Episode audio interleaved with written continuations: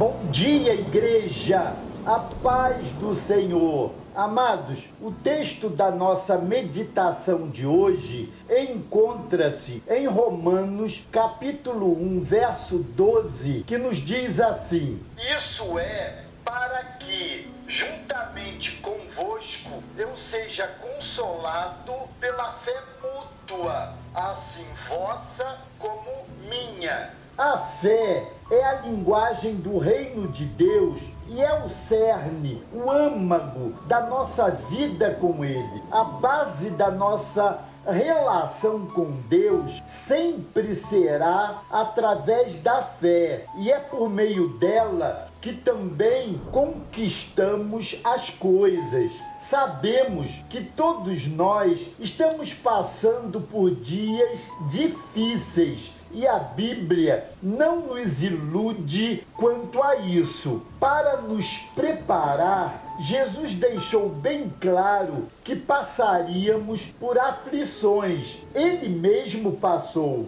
Então, é preciso compreender que o exercício da fé em nossa vida diária não faz com que as nossas aflições ou os nossos desafios e as nossas dificuldades sejam fáceis de lidar, mas faz com que sejam possíveis. É a fé no que a palavra de Deus promete que nos move a continuar caminhando rumo ao nosso objetivo, não dando crédito ao que as circunstâncias apresentam. Nessa passagem que lemos, Paulo estava se dirigindo aos irmãos cristãos romanos. Em outra tradução, essa mesma frase está assim: Nos confortemos por intermédio da fé mútua. Deus nos chamou para sermos pessoas de fé, mas essa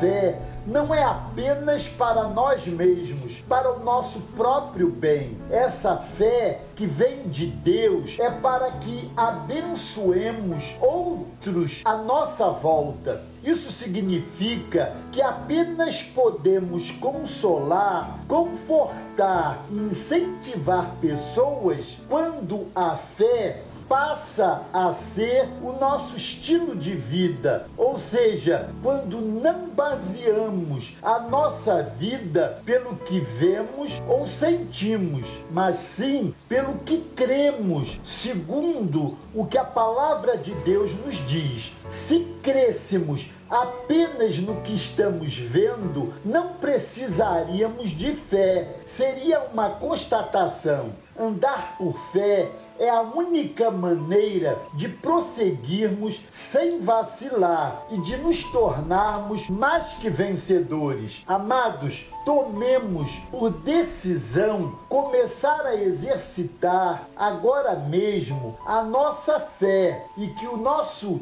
estilo de vida seja inspirador para os outros também. Amém? Eu quero orar com você, Senhor que a minha confiança esteja firmada na tua palavra e acima de todas as circunstâncias contrárias que eu atravesso, eu quero, através da minha fé, viver os teus milagres, Senhor, poder inspirar outras pessoas para que vivam os seus próprios milagres também. Eu quero, meu Senhor, seguir adiante, seguir assim, de fé em fé, crescendo e experimentando a grandeza do teu poder na minha vida, em nome de Jesus. Amém. Faça você também essa oração.